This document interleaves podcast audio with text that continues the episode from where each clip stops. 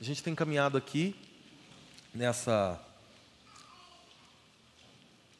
nessa jornada maravilhosa desde o nascimento da igreja ali em Jerusalém até o avanço dessa igreja aos confins da terra, aqui na perspectiva lucana, no livro de Atos, a chegada da igreja na cidade de Roma. Como eu comentei com vocês, isso dá mais ou menos 33 anos de, de crescimento e expansão da igreja. A gente veio vindo, desde o encontro, veio vendo, desde o encontro de Jesus com seus discípulos ali, já depois de ressurreto, Jesus exorta os discípulos, ensina os discípulos acerca do reino de Deus. Então o Senhor ele é assunto aos céus, né, numa manifestação do próprio poder de Deus, reconhecendo, recebendo Jesus, aprovando Jesus. Cumpre-se a profecia de que agora o Messias está à destra do Pai e que do céu ordenará o Espírito Santo que revestiria os seus, os seus discípulos de poder. E esse poder tornaria os discípulos de Jesus testemunhas, mártires, homens e mulheres que estariam dispostos não só a viver pela causa de Cristo, mas também a morrer por ela, se preciso fosse. E a gente viu que tudo isso se cumpriu ao longo do livro de Atos, a gente vai vendo versículo por versículo. Ah, vimos que esses discípulos, após a ascensão de Jesus aos céus, eles se reúnem para orar e então é, promovem ali a eleição de Matias como substituto de Judas que havia traído Jesus, e a gente vê que então se cumpre a promessa. O Espírito Santo vem sobre aqueles 120 discípulos, eles começam a falar, a dar testemunho, a anunciar as grandezas de Deus.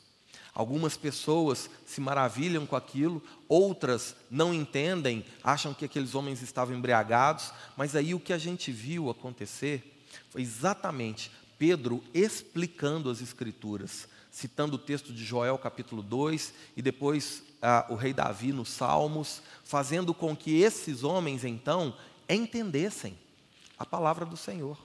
E então, de posse do entendimento, esses homens clamaram a Pedro e aos demais apóstolos: E agora, varões, o que faremos? E aí Pedro não perde a oportunidade e dá a mensagem central do que seria o Evangelho de Jesus Cristo. Arrependei-vos. Arrependei-vos. O que vimos é que, de posse do entendimento, houve arrependimento, e aí, na sequência da exortação, Pedro fala assim: arrependei-vos e sejam batizados, em nome de Jesus Cristo, para a remissão dos vossos pecados. Nós vimos essa tríade no nosso último encontro. Para que haja avivamento, que é a figura do batismo, batismo é o avivamento bíblico. Saí da condição de morto para a condição de vivo. Estava morto nos delitos e pecados, mas agora foi regenerado, foi feito nova criatura, nasceu de novo. Então, passa a estar vivo numa nova natureza, numa natureza divina e não mais mundana, não mais caída. Mas para que houvesse esse avivamento, foi necessário que antes houvesse arrependimento. E para que houvesse o arrependimento, antes houve entendimento. Essa tríade. A tríade do avivamento bíblico entendimento, arrependimento, avivamento. E aí, irmãos, Lucas registra o primeiro grande crescimento da igreja. Se você se lembra, no finalzinho do verso 41, Atos capítulo 2, verso 41, Lucas conta que foram 3 mil pessoas que se renderam a Jesus Cristo, a essa nova vida, a essa, então, recém-nascida igreja. Aqui nós estamos falando do nascimento da Santa Igreja do Senhor Jesus nessa terra. O que nós vamos ver a partir de agora é os primeiros anos da igreja. Como é então que viviam esses convertidos? Como é então que a igreja do Senhor passou a viver a partir do advento do Espírito Santo? Por isso, a mensagem de hoje tem um título, que é Vivendo no Espírito. Vivendo, vamos dizer juntos? Vivendo no Espírito. A mensagem muito prática, irmãos. Aqui são sete características da igreja que vive no Espírito. E eu gostaria muito que você entendesse igreja não como placa denominacional, tá? A gente já entendeu isso. Igreja não é prédio, igreja não é placa, igreja somos nós reunidos numa fé comum. Igreja somos nós que cremos em Jesus Cristo e por isso vivemos dando esse testemunho. Como é então que a recém-nascida igreja, agora no Espírito, passou a viver os primeiros anos da igreja? É o que nós vamos ver aqui do verso 42 até o verso 47, se o Senhor nos permitir. Amém? Vamos ler juntos? Atos capítulo 2, a partir do verso 42, a palavra do Senhor diz assim: E perseveravam na doutrina dos apóstolos e na comunhão, no partir do pão e nas orações. Em cada alma havia temor, e muitos prodígios e sinais eram feitos por intermédio dos apóstolos. Todos os que creram estavam juntos e tinham tudo em comum. Vendiam suas propriedades e bens, distribuindo o produto entre todos, à medida que alguém tinha necessidade. 46. Diariamente perseveravam unânimes no templo, partiam pão de casa em casa e tomavam as suas refeições com alegria e singeleza de coração, louvando a Deus e contando com a simpatia de todo o povo. É, enquanto isso, acrescentava-lhes o Senhor, dia a dia, os que iam sendo salvos. Até aqui. Vamos orar mais uma vez? Por favor, fecha seus olhos, curva sua cabeça. Oremos. Pai, muito obrigado pela tua palavra. Te agradecemos por esse imenso privilégio, como já foi dito aqui, de tê-la ao alcance dos nossos olhos. Que não fique apenas aqui, Senhor, mas que ela seja transportada para dentro do nosso coração. E que de dentro de nós ela gere transformação, primeiro em nós e também através de nós. E que seja para a tua glória, em nome de Jesus. Amém. Amém, irmãos? Atos capítulo 2 fala sobre a vinda do Espírito Santo, mas não só sobre a vinda do Espírito Santo, sobre o agir do Espírito Santo. Como é que o crente, cheio do Espírito Santo, ele vive? Nós vimos na semana retrasada que só estamos cheios do Espírito Santo porque acatamos a a a palavra, nós entendemos na, duas semanas atrás que é uma incoerência alguém querer se dizer cheio do Espírito estando vazio de Bíblia. Porque aquilo que o Espírito vai usar para convencer, para dar testemunho e para nos fazer lembrar do que Jesus já ordenou, é o que está na, na palavra. Logo, quer ser cheio do Espírito Santo, se encha da palavra. Essa igreja como primeira característica de uma igreja que vive no Espírito, ela demonstra isso. Verso 42, vamos ler de novo, por gentileza. Primeira característica daqueles que vivem no Espírito. E perseveravam na doutrina dos apóstolos, e na comunhão, e no partir do pão, e nas orações. Primeira característica, irmãos, de uma igreja cheia do Espírito: perseverança. Você sabe o que essa palavrinha perseverança significa? Significa fidelidade. Sabia que nós temos uma crise de fidelidade nessa geração? As pessoas não conseguem ser fiéis.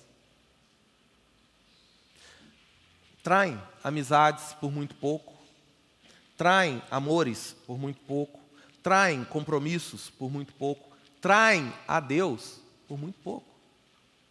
Eu tive a oportunidade de falar isso em meio aos nossos adolescentes outro dia, que essa geração está igual Judas.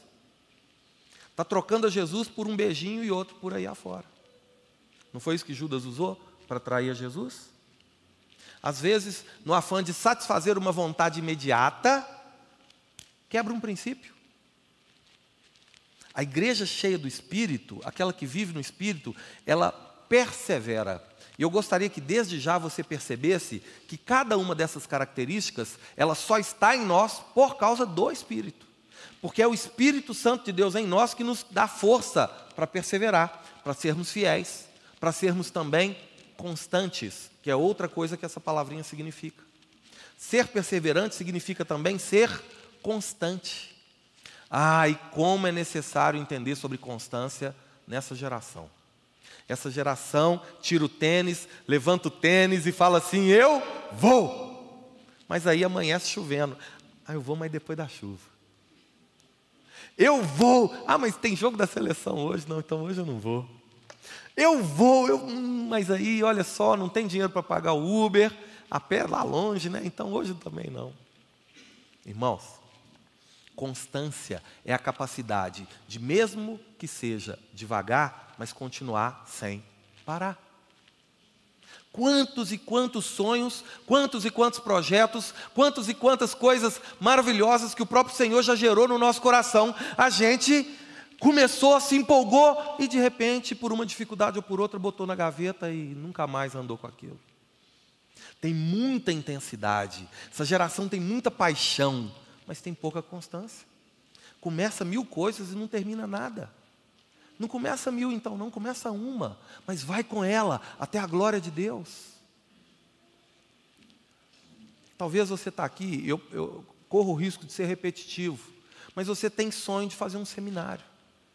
Ah, eu vejo os irmãos formando, eu vejo os irmãos do seminário, eu vejo os irmãos pregando, queria tanto pregar, queria tanto cantar, queria tanto tocar, mas não sai do lugar.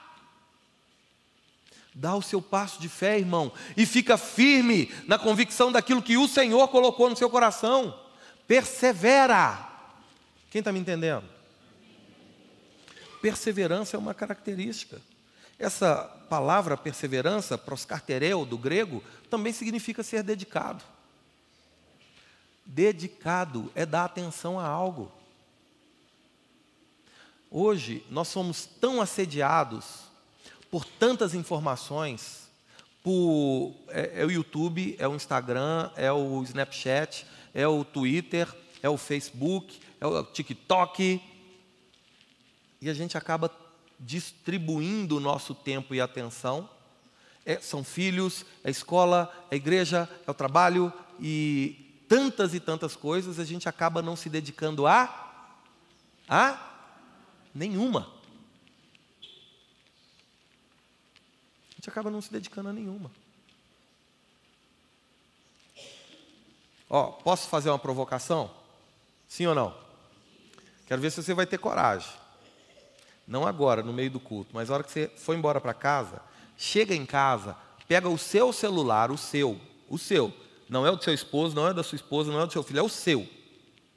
Pega o seu celular, vai nas configurações e olha lá quanto tempo você gastou essa semana com redes sociais e soma. Só faz isso. Aí depois você pega aquele tempo total e compara com quanto tempo você passou meditando nas Escrituras. Depois, se você tiver coragem, você me fala o que, que ganhou. Falta dedicação. Só que o Senhor está nos alertando nessa manhã por causa do amor e da compaixão. Pedro, escrevendo ali a sua terceira carta, segunda carta, ele vai dizer assim: Deus é longânimo, tardio em se irar, porque Ele não quer que ninguém se perca, não quer que ninguém pereça. Enquanto temos ouvidos para ouvir, que ouçamos. O autor aos Hebreus diz: Se hoje ouvirdes a voz do Senhor, não endureçais o vosso coração. Se você é alguém que tem falhado na sua perseverança, porque não está conseguindo ser fiel, porque não está conseguindo ser constante, porque não está conseguindo ser dedicado, o Senhor te trouxe aqui para ouvir o seguinte: se arrependa e conserte. Porque você é alguém que recebeu da porção do Espírito para ser perseverante. É agora a hora que você fala amém. A gente tem que parar de dar mais ouvidos para o mundo para que o mundo fala, para o que Satanás fala e começar a dar mais ouvidos para o que a palavra fala. E a palavra está nos dizendo que uma característica que eu e você temos, nós que recebemos o Espírito Santo, é perseverança. Ah, não consigo. Você acha que não consegue. O Senhor acha que você consegue. Quem será que está certo? Depende de a quem nós seremos fiéis. Ao Senhor ou a nós mesmos ao que o Espírito Santo tem poder para fazer ou aquilo que a gente acha que é dificuldade. Irmão, você acha que você não tem capacidade de aprender mais nada? Então por que, que o Senhor não te recolheu dessa terra ainda? Não é isso que Paulo fala? Olha, eu queria tanto ir, ir e estar com o Senhor, mas eu entendo que eu ainda preciso ficar aqui para contribuir com vocês. Eu sei que estar com Cristo, morrer é lucro. Mas eu sei que eu ainda tenho que estar aqui. É por isso que o Senhor renova toda manhã a sua misericórdia. Se você fosse só um peso de papel, irmão, já estando no Senhor, o Senhor já teria te levado. O Senhor renova cada manhã a misericórdia na sua vida, renova o fôlego de vida, renova a saúde, renova oportunidades, porque o Senhor sabe que você tem condição de perseverar. O Senhor sabe que você tem condição de contribuir com a sua vida em favor do reino dele. Amém? É uma mensagem de ânimo, irmãos. Está animadora, né? Glória a Deus. E quando Lucas está registrando aqui os primeiros anos da igreja, ele fala de quatro, quatro práticas, quatro práticas da perseverança da igreja. Quatro práticas. Primeira delas, verso 42, perseveravam na doutrina dos apóstolos. O que é a doutrina dos apóstolos? Pode falar, agora está certo. É a palavra, é o firme fundamento da nossa fé. Lembra que a gente falou que é uma incoerência se dizer cheio do espírito vazio de palavra? O próprio espírito nos ajuda a ficar na palavra e a palavra nos ajuda a ficar no espírito. Olha como Deus é bom. Tudo aquilo que você precisa para ser constante, fiel e dedicado a Deus, Deus te dá. Te deu a palavra, te deu o espírito, e a gente não precisa de outra coisa além disso. A gente só precisa reconhecer e se dispor. Então, perseveravam na doutrina dos apóstolos. O que, que isso significa para mim e para você nos dias de hoje? Tal qual é a igreja lá nos seus primeiros anos, ou como comumente é chamada, a igreja primitiva, tal qual é a igreja nos dias de hoje. Sabe por quê? Porque a igreja é a expressão de quem o Senhor da igreja é. E o autor aos Hebreus diz que Jesus Cristo é o mesmo ontem, é o mesmo hoje e será o mesmo para sempre. Então, que conversa é essa de igreja moderna, igreja pós-moderna, igreja contemporânea, igreja tradicional? Igreja é igreja, desde que ela permaneça nos pilares que a sustentam. Primeiro deles, palavra de Deus. Irmão, a parede pode ser preta, pode ser cinza, pode ser azul, pode ter nuvem pintada, pode ter anjinho voando, pode ser amarela de bolinha roxa. Parede é só parede. Não é se usa gravata ou se usa calça jeans, se tem brinco, cabeça raspada ou qualquer coisa. Não é isso que importa.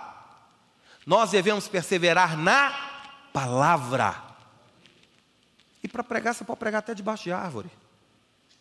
Não tem a ver com templo. Tem a ver com sermos igreja. Então, uma igreja que persevera na palavra, ela está num excelente caminho e não por acaso, é a primeira característica daqueles que vivem no Espírito. Eles perseveram na? Na? Aí, gostaria que você pensasse, mas não respondesse.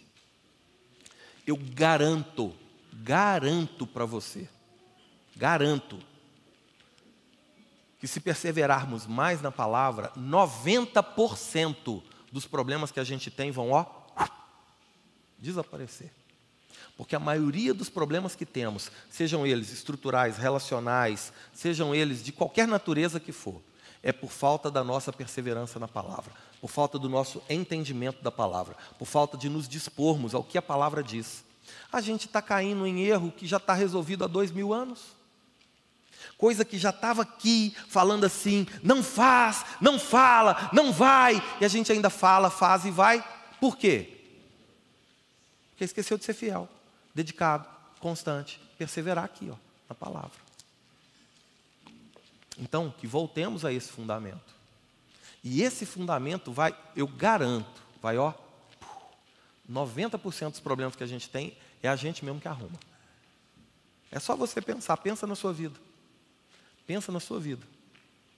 Se tem um texto, ah, nem estava proposto para hoje não, mas só para ilustrar aqui, uh, um texto de Salomão, lá em Provérbios capítulo 15, que ele vai dizer assim, Provérbios 15, 1, se eu não me engano. A palavra dura, a palavra dura, ela suscita a ira, mas a palavra branda desvia o furor. Na linguagem do Arley dos dias de hoje.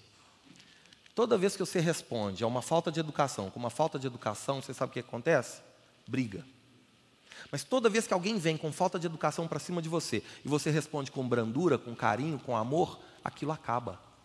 O espírito constrange a outra parte e a situação morre ali. É por causa da nossa falta de constância na palavra que a gente ainda responde dureza com dureza. Isso é só um exemplo, tá? Poderia lembrar de outros mil aqui. Então, irmãos, perseverança na palavra. Lucas segue narrando aqui os primeiros anos da igreja e fala que essa igreja persevera também na comunhão.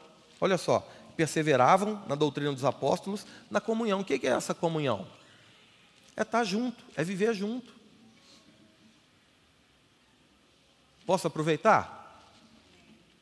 Vem no culto hoje, só volta daqui 15 dias.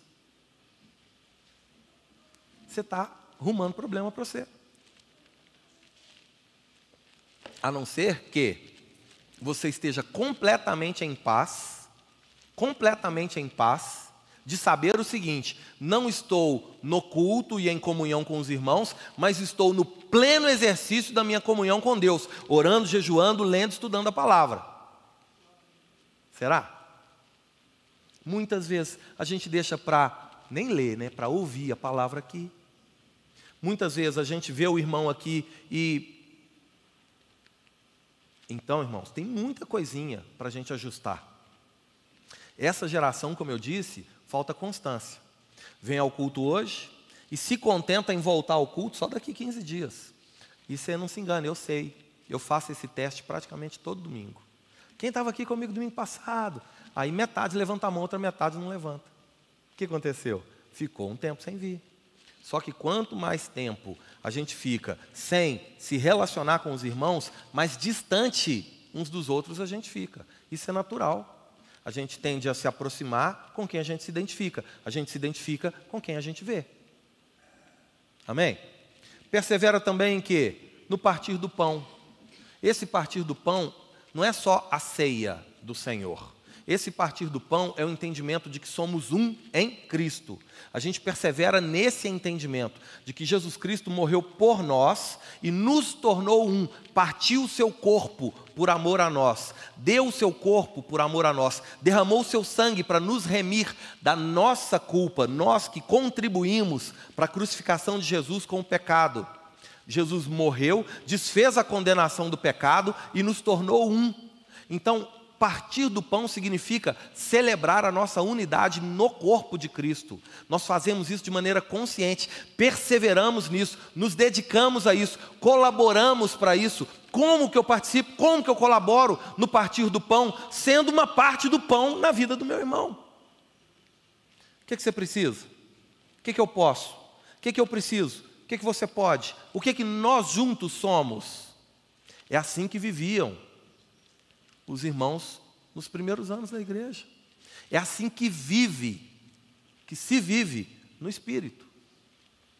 E aí, para terminar esse primeiro, essa primeira característica, não menos importante, eram constantes, dedicados, fiéis também nas orações. Orações. Em um dos cursos aqui do seminário, nós temos um curso sobre oração bíblica ou oração eficaz. E a oração eficaz é aquela que é fundamentada na palavra do Senhor, porque o Senhor zela pela Sua palavra para que ela se cumpra. Quando oramos o texto bíblico, oramos algo que o Senhor já aprovou. Então, ah, tem uma dica aqui para os alunos que eu quero compartilhar com você. É, se você tem tido alguma dificuldade na sua fidelidade em oração, na sua dedicação à oração, na sua constância à oração, na sua perseverança em oração, é uma dica prática. Ela é boba, ela é simples, mas ela é eficaz. Pega uma folha de caderno e escreve nessa folha de caderno, por favor, entenda isso com carinho. Escreve nessa folha de caderno o nome das pessoas que você sabe que deveria orar por elas. Só que começa assim, da menos importante até a mais importante. A última pessoa lá, número um, tem que ser a sua esposa, tem que ser o seu marido. Aí, talvez vão ser 30 pessoas, talvez. Aí a número 29 lá, o nome dos seus filhos. Mas começa da, da talvez ser tem menos contato, mas que você sabe que deveria estar orando por essa pessoa, e começa, por que dessa jeito, dessa forma? Porque todos os dias você vai colocar essa lista diante de você, vai se ajoelhar diante dela e vai começar a orar, por um por um. E se você colocar mais importante no começo, quando chegar lá no 3, 4, você já parou de orar. Então, se você coloca menos importante no início, você vai querer chegar lá na primeira. Você não vai orar pelo vizinho, da, da cunhada, da prima que mora lá na Nova Zelândia, e vai esquecer de orar pelo seu esposo, pela sua esposa, pelos seus filhos. É uma ferramenta prática, uma dica, é uma bobagem, irmãos. Mas nos ajuda a criar um hábito de perseverança, de constância, de dedicação. Quem está entendendo? Então, que voltemos a perseverar em oração. Nós temos um ministério aqui na nossa igreja só de oração. Não é intercessão, não. São aqueles irmãos que estão ali intercedendo agora, não. É um ministério que nos leva, como igreja, a orar 24 horas por dia, sete dias por semana, até a volta de Jesus. Com cada um de nós assumindo o compromisso de orar uma única hora por semana. Será que não dá para perseverar nisso? Eu garanto para você que dá. Ainda mais depois que você olhar a configuração do seu celular. Então, primeira característica daqueles que vivem no Espírito. Isso que todo mundo falou junto. Ainda bem que não tem prova, né? Perseverança. Amém? Segunda característica, verso 43. Em cada alma havia temor. Você sabe o que é temor, irmãos? Temor não é medo. Temor é respeito profundo. Temor é aquilo que nos leva a fazer as coisas não por medo da punição ou da consequência ruim. Ah, eu vou deixar de roubar para não ser preso. Não, não vai roubar porque é errado. Mas temor é aquilo que te leva a não realizar algo que desagrada pelo simples fato de não querer desagradar, por amar e respeitar tanto aquele a quem você serve, aquele a quem você pertence, que você quer viver uma vida que exalte, que agrade, que alegre, que glorifique. Lembra que eu falei que está tudo ligado aqui, que todas essas coisas são consequências do Espírito em nós? É o Espírito que é santo que gera temor em nós. Então, como viviam aqueles no Espírito, como vivem aqueles do Espírito, como viver no Espírito, deixando o seu coração se encher de temor a Deus, não de medo do Senhor. Muitos de nós foi ensinado desde pequenininho que a gente devia ter medo de Deus. Ah, você vai fazer a coisa errada, Deus vai te fulminar. Ele vai pesar a mão sobre. Não era assim que a gente aprendia? E a gente ficava vendo Deus como? Como aquele ser todo-poderoso, mas também maquiavélico. Com uma lupa na mão, a gente igual formiga, ele escolhendo a quem queimar. Você já fez isso quando você era criança? Era maldoso. Mas a gente acha que Deus faz isso. Deus é justo, lógico que é justo. Deus vai punir o erro? É claro que vai. Ele vai perdoar, se você for sincero em arrependimento, vai. consequência, ele não vai tirar, porque ele é justo. Mas Deus não vai fazer nada além do que é justo. Ter temor é ter a consciência de que amamos a Deus, nos dedicamos a Deus e não queremos desagradar a Deus, não, não por medo de Deus, mas exatamente porque não queremos ferir a nossa comunhão com Ele. A palavra temor significa reverência, respeito profundo. A irreverência, irmão, se tornou um problema crítico desse tempo. Ah, essa geração ela tem dificuldade de se sujeitar às autoridades constituídas. Acompanha comigo, faz um retrospecto comigo. Hoje em dia, filhos não respeitam pais. Hoje em dia, funcionários não respeitam seus patrões. Hoje em dia, alunos não respeitam professores. Ovelhas não respeitam pastores. Cristãos não respeitam a Cristo. E nesse caso aqui eu coloquei duas aspas no nome cristão, porque para o caso do cristão, obediência define identidade. É, diferentemente do ser filho, você pode desobedecer seus pais, você não vai deixar de ser filho. Você, como profissional, você pode desobedecer o seu patrão, você não deixa de ser um profissional. Você pode perder o emprego, mas você não deixa de ser um profissional. Aluno, você pode desobedecer seu professor, mas você continua ali na categoria de aluno. Mas cristão que desobedece a Cristo, que não tem temor a Cristo, reverência a Cristo, não é cristão. Porque obediência define identidade. A nossa identidade em Cristo está diretamente ligada à nossa obediência à palavra dele, ao nosso temor a ele. Olha só, João capítulo 14, verso 15, verso 21, verso 23 e verso 24. Vou ler corrido para você os quatro versículos, João capítulo 14, verso 15. Se me amais, guardeis os meus mandamentos. Esse guardar mandamentos aqui é obedecer, é ter temor. Verso 20, 21. Aquele que tem os meus mandamentos e os guarda, esse é quem me ama. E aquele que me ama será amado por meu Pai, e também eu o amarei e me manifestarei a ele. Verso 23. Respondeu Jesus: Se alguém me ama, guardará a minha palavra, e o meu Pai o amará, e, vire, e viremos para ele, e faremos nele morada. E verso 24 de João 14: Quem não me ama, não guarda as minhas palavras.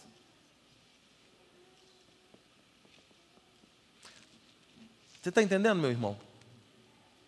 Como, como é, é, viver no Espírito? Não tem como viver no Espírito sem a palavra.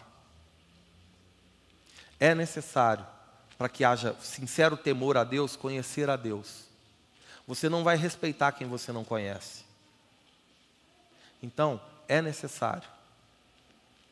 Amém? Ah, o temor a Deus advém do conhecer a Deus. Logo, toda essa irreverência de hoje não passa de falta de saber quem Deus é. Uma igreja cheia do Espírito, persevera na palavra e isso a enche de temor. Terceira característica daqueles que vivem no Espírito. Verso 44. Todos que creram estavam juntos e tinham tudo em comum. Terceira característica, a unidade na fé. Todos os que creram estavam juntos e tinham tudo em comum: unidade na fé. Aqueles que vivem no Espírito se unem a outros também pelo Espírito e passam a crer da mesma forma. E porque creem da mesma forma, agem da mesma forma. É o que Paulo exorta aos Coríntios. Você tem que pensar da mesma forma e agir da mesma forma. Só que o que gera os nossos pensamentos é aquilo que está por trás dos nossos pensamentos, é aquilo que nos define como essência, é o que nos faz crer. Então a nossa fé deve demandar as nossas ações a partir do que pensamos e agimos. Está tudo ligado, irmãos. Isso tudo vem do Espírito. É o Espírito que nos convence do pecado, da justiça, do juízo. É o Espírito que nos dá, nos dá testemunho, que nos faz lembrar do que o Senhor prometeu ordenou. Olha só. Porque cremos, isso é unidade bíblica. Porque cremos, permanecemos. Porque cremos, suportamos. Porque cremos, perseveramos. Porque cremos, confiamos. Eu posso não estar vendo as mudanças que eu gostaria acontecer. Nem, talvez nem na minha vida, talvez nem na vida do meu irmão. Eu ainda tenho uma dificuldade com o irmão aqui, com o irmão ali, com uma situação ou outra, com a liturgia. O pastor fala muito, o culto é muito longo. Eu, mas porque eu creio, eu com, com, com, confio. Unidade na fé. Eu permaneço junto porque eu confio. Confio no Senhor que me direciona através do Espírito. Senhor, por que o Senhor me colocou nessa igreja? Aqui não tem charamanai, não tem cadeira voando, não tem. Por que, que você me pôs aqui? Eu sou do reteté, sou do manto, charamanaia. O que, que você me fez, Senhor? Por quê? Senhor, não entendo, mas obedeço, permaneço, prevaleço, confio. Aqueles que vivem no Espírito, eles são guiados pelo Espírito. Amém?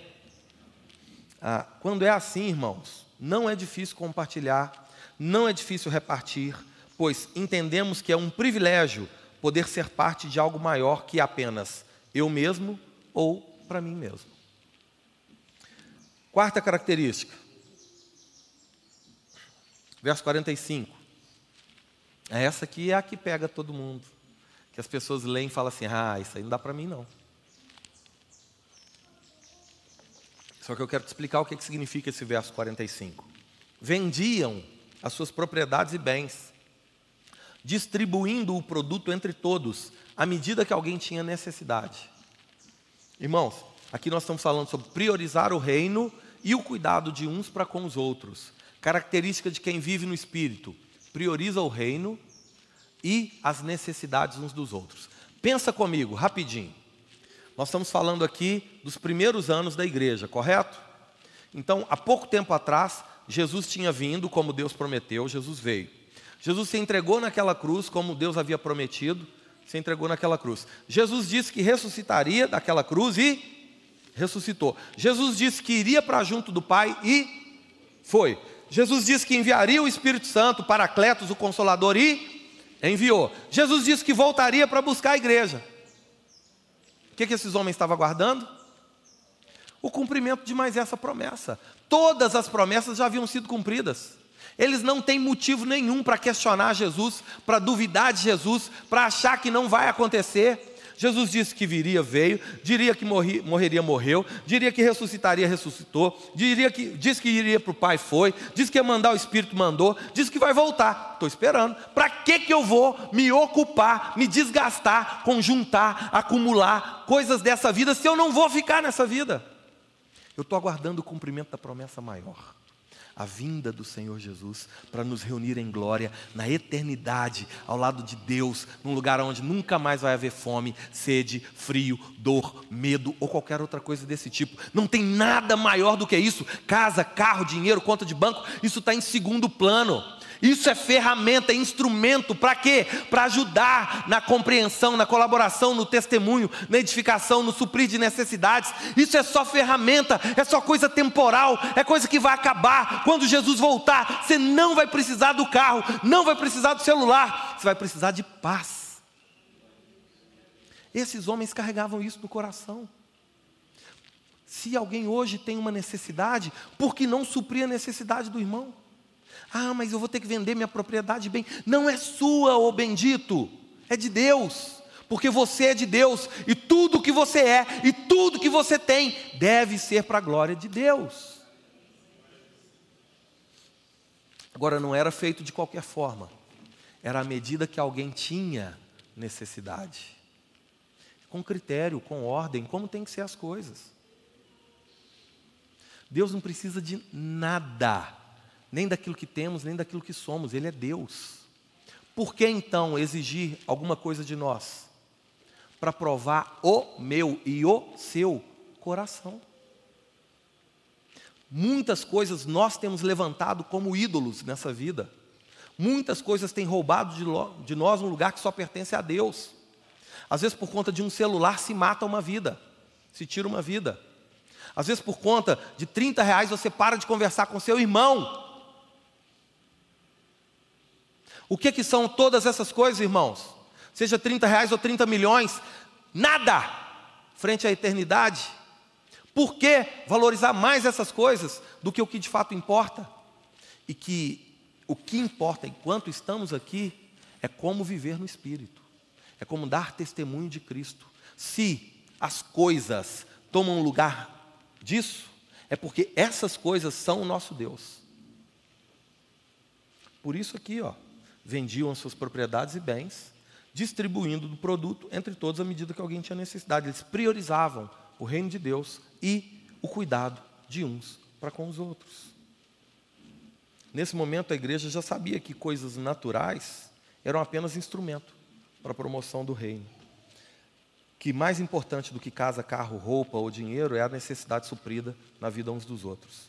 Quando surgia uma necessidade, a igreja se unia em amor e em sinceridade, e então se movia para expressar o próprio amor de Deus, suprindo na vida uns dos outros tudo aquilo que era necessário. Tudo o que era necessário: oração, palavra, tempo de atenção e pão. Coisas naturais. Não é só dinheiro, não. Às vezes a pessoa que está do seu lado, a necessidade dela é de um abraço. Às vezes a necessidade dela é de uma palavra. Às vezes a necessidade dela é de um tempo com você. O Senhor nunca vai nos pedir algo que a gente não tem para dar. Nunca, nunca, nunca. Amém? Não importa qual seja a necessidade que surja, em unidade, nós temos força para honrar a Deus. Amém? Quinto, acabando. Fala assim para parecer que está acabando, sabe? Irmãos, deixa eu ver aqui. Faltam dez minutos para acabar o nosso encontro. Eu creio que a gente consegue. Verso 46. Diariamente perseveravam unânimes no templo, partiam pão de casa em casa e tomavam as suas refeições com alegria e singeleza de coração. Quinta característica daqueles que vivem no espírito: eles estão sempre unidos, reunidos. Eles têm uma vida comum. Aqui a gente vê, seja no templo, seja nas casas, e é com alegria e singeleza de coração, né? Tem uma outra palavra para isso: humildade. Você sabe o que, significava isso? Aqueles que eram mais abastados não menosprezavam aqueles que não eram. Aqueles que eram menos afortunados não se sentiam menor do que aqueles que não eram. Porque havia alegria e humildade na comunhão dos santos. Isso é igreja, isso é viver no Espírito. Não importa se você seja o mais rico dessa terra ou o mais pobre dessa terra, no Espírito são iguais diante de Deus e devem ser também diante uns dos outros. O seu valor não está naquilo que você tem, mas naquilo que o Senhor fez em você. O seu valor está em ser você precioso para Deus a vida daqueles que vivem no Espírito tem que reforçar isso. A gente não pode deixar coisinhas nos separarem, irmãos. Eu tenho diploma, você não tem diploma, eu sou mais importante. Que bobagem. Diploma deve ser uma, uma chave para abrir portas, para você continuar testemunhando de Cristo, talvez em lugares que aquele que não tem um diploma não chega. Mas é só isso. Não é para fazer de um melhor do que o outro. Ah, eu tenho dinheiro, você não tem. E daí, irmão? Oferta mais, colabora mais, planta igreja, constrói hospital, vamos avançar. Não deixemos coisas separar aquilo que Deus uniu. Amém? Amém? Essas pessoas, irmãos, elas estavam sempre ali reunidas, com a mesma alegria, seja no templo, seja nas casas. Vou fazer um desafio para você. Ora ao Senhor. Ore ao Senhor, peça ao Espírito Santo para te mostrar quem você vai convidar para cear com você esse final de ano. Seja sincero, não estou brincando não. Quem sabe esse gesto assim tão simples vai ser algo assim diferencial na vida da pessoa. A gente não pode deixar nada, nada separar a nossa comunhão, a nossa unidade. Amém? Falei bastante sobre isso na mensagem da oferta. É aquilo né, nos esforçando diligentemente em preservar a unidade do Espírito no vínculo da paz. Se algum tem uma condição diferente do outro, que isso seja usado para fortalecer a unidade e nunca para acabar com ela. Amém? Sexta característica daquele que vive no Espírito. Olha que, que versículo maravilhoso esse aqui. E lindo de se entender também louvando a Deus e contando com a simpatia de todo o povo. Vamos a parte A do verso. Louvando a Deus e contando com a simpatia de todo o povo. Olha que coisa, que coisa, no mínimo contraditória. O mundo nos odeia. João afirma isso. Porque nós estamos na contramão do mundo. Então, como é que pode aqui, enquanto eu louvo a Deus, eu elogio a Deus, eu ainda conto com a simpatia do mundo, se o mundo é contrário a Deus. Sabe por quê, irmãos? Porque essa característica aqui do viver no Espírito é viver sem hipocrisia. Se ah, ao louvar a Deus e ainda contar com a simpatia do povo, eh, louvar a Deus e contar com a simpatia do povo só é possível se há verdadeira sinceridade naquilo que eu faço. Quando diz, digo que amo, eu amo. Quando eu digo que me importo, eu me importo. Então estou aqui louvando a Deus, elogiando a Deus em função de quem Deus é, isso é louvor. E eu digo que amo a Deus E o apóstolo João diz que não dá para amar a Deus a quem você não vê, se você não ama a pessoa a quem você vê. E aí eu saio daqui e o mesmo amor que eu dedico a Deus, eu dedico às pessoas. Aí as pessoas lá fora vão perceber o seguinte: eles não são hipócritas, eles são sinceros, eles são verdadeiros, eles estão dando testemunho daquilo que eles creem e vivem. Por isso, vocês têm que ser igual o pessoal lá da Lagoinha. Entendeu aí? Irmãos, é testemunho. Tem que ser em sinceridade. Quando eu falo que me importo, devo me importar de verdade. Quando a gente repete que nós somos uma igreja local com um coração global, o nosso coração precisa de verdade estar aberto para receber pessoas de todas as línguas, tribos, nações e fazer delas discípulos de Jesus dando a elas o testemunho de que Jesus Cristo morreu, ressuscitou, foi assunto aos céus, mas vai voltar. Amém? A parte B desse verso nos leva para a sétima e última característica daqueles que vivem no Espírito. A parte B diz assim: Enquanto isso, acrescentava-lhes o Senhor, dia a dia, os que iam sendo salvos. Sétima e última característica, nesse texto que vimos, né? Sobre viver do Espírito. A gente se dispõe a crescer de forma saudável e responsável. Todas essas ferramentas de crescimento de igreja, metodologias, isso, aquilo, um monte de sigla, tudo isso é legal, beleza. Só que a gente não pode esquecer que quem dá o crescimento para a igreja é o dono da igreja. É o Senhor. Lembra o que Paulo escreveu aos Coríntios? Um planta, o outro rega. Mas quem é que faz crescer? É Deus. O que, que é a nossa parte? É adotar cada um desses passos aqui, na nossa vida em comunidade. É eu não me esquecer, eu não me esquecer ah, de verdadeiramente perseverar, ter temor, de fomentar a nossa unidade na fé, priorizar o reino e o cuidado de uns para com os outros, estar tá sempre reunido com os irmãos, viver sem hipocrisia e aí sim contar com a simpatia das pessoas, mas também com o crescimento que Deus dá. É Deus quem dá o crescimento. Não importa o quão bom nós sejamos, o quão organizados nós sejamos, o quão sinceros e honestos nós sejamos. O crescimento da igreja pertence a Deus. É Ele quem acrescenta os que, iam, os que vão sendo salvos. É o Senhor quem salva. Nós devemos ser aqueles que colaboram no agir transformador de Deus na vida das pessoas. Mas quem vai convencer é o Espírito Santo. Nós devemos amar. E, e ao amar, nos esforçar para não nos tornarmos um muro entre as pessoas e Deus. Tem muito lugar aí que se chama igreja, irmãos, que mais parece um muro entre as pessoas e o Senhor. É difícil demais, não tem jeito, é inacessível. É muita regra, é muita prática, é muita liturgia, é muito. A igreja foi chamada para ser ponte. A força para atravessar a ponte é do Espírito Santo. Mas nós não podemos ser obstáculos. Nós temos que promover o encontro das pessoas com quem realmente salva, cura, transforma.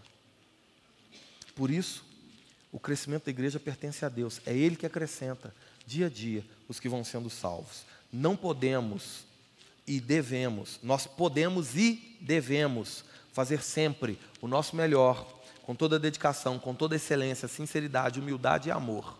Mas não podemos nos esquecer que a igreja é dele e é ele o maior interessado na saúde e no fortalecimento e no crescimento dela. Amém? Uns plantam, outros regam, mas quem faz crescer é Deus. Que sejamos sempre humildes, pois tudo o que realizamos, só realizamos porque vivemos no Espírito. Amém? Por favor, fica de pé no seu lugar. Ai, ó. Estou treinando, irmãos. Gostaria de convidar você colocar assim as suas mãos sobre o seu coração. Se você não se importar, fechar os seus olhos. E nesse momento, nesse momento apenas, você vai fazer uma oração só por você. O Senhor não se esqueceu de você, não. Você começou esse encontro adorando a Deus, depois você começou agradecendo a Deus e orando por outros. Só que esse momento é o momento que o Senhor reserva para você. Você orar por você. E a oração que eu gostaria de convidar você a fazer, uma oração pedindo para que a palavra que foi ministrada a você, foi ministrada a nós, ela verdadeiramente encontre lugar em nós. Ela verdadeiramente encontre lugar em você. Por isso comece a orar, Senhor. Obrigado pela tua palavra. Obrigado por essa oportunidade de nos reunirmos aqui para adorar ao Senhor, para ouvir ao Senhor, para conhecer mais quem é o Senhor e o que o Senhor faz. Nós te pedimos, Pai, em nome de Jesus, que a palavra que foi semeada a nós, ministrada a nós, encontre verdadeiro lugar nos nossos corações. E dos nossos corações elas possam enraizar, crescer e frutificar. Que isso gere transformação primeiro em nós, Senhor, mas transformação também através de nós. Nós declaramos aqui que confiamos no Senhor e que sabemos que no Senhor nós somos capazes de viver no Espírito. Que cada uma dessas características aqui, Senhor, que nós tomamos posse nesse dia, crendo que a força necessária, a capacitação necessária para viver cada uma delas vem do próprio Senhor. Por isso, muito obrigado por não desistir de nós. Muito obrigado, Senhor, por não nos abandonar. Muito obrigado por sempre nos instruir nos promover a uma vida que verdadeiramente te exalta. Que sigamos firmes na nossa missão de dar testemunho de Cristo por todas as nações, para a glória de Deus, o nosso Pai. Amém.